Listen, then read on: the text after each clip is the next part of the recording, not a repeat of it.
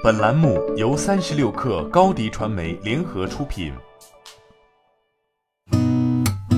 八点一刻，听互联网圈的新鲜事儿。今天是二零二零年六月三十号，星期二。您好，我是金盛。未来最新披露了合肥战略投资协议重大进展，已按计划实质性完成注资。今年四月二十九号。未来官方宣布，未来中国总部落户合肥项目协议正式签署，战略投资者将向未来中国投资七十亿元人民币，而未来将向未来中国投资四十二点六亿元人民币。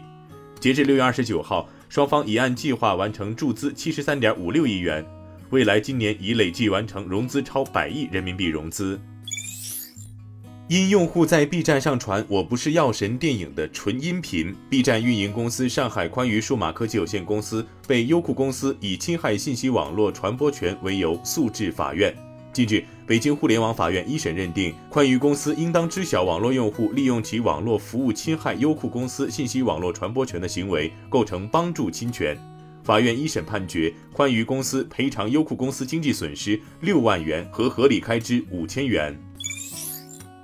三十六氪获悉，支付宝方面称，自五月支付宝正式开放平台直播能力以来，已有四十多家金融机构上支付宝开理财直播，累计覆盖三千四百一十九万人次。此外，目前支付宝上的理财用户已超六亿，支付宝已经与超过三百家银行、基金公司、保险公司、证券公司等金融机构合作，为用户提供超六千种理财产品。日前，微信公众号增加两项新功能，即文章底部除再看以外，新增分享和赞。其中，用户点击分享可分享到朋友圈或发送给朋友。目前，这两项新功能已全量开放。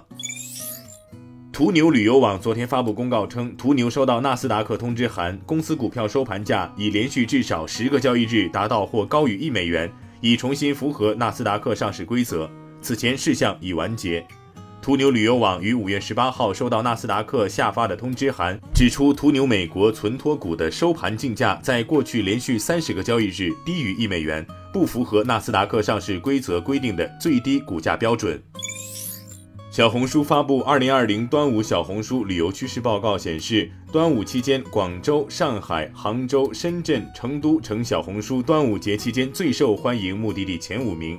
今年上半年受疫情影响，出境游意愿下降百分之九十。不过，与去年同期相比，小红书用户的露营意愿翻了近三倍，野餐意愿翻了超过两倍，自驾游的意愿也增长了近百分之五十。受新冠疫情影响，日本东京迪士尼乐园及东京迪士尼海洋乐园闭园约四个月，将于七月一号通过限制入园人数的方式重新开园。为做好防疫，园方呼吁游客届时戴口罩，保持社交距离，并尽可能不要大声喊叫。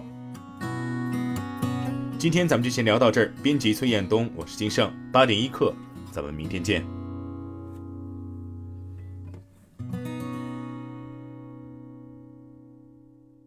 欢迎加入三十六氪官方社群，添加微信 baby 三十六氪 b a b y 三六 k r，获取独家商业资讯。听大咖讲风口，聊创业，和上万客友一起交流学习。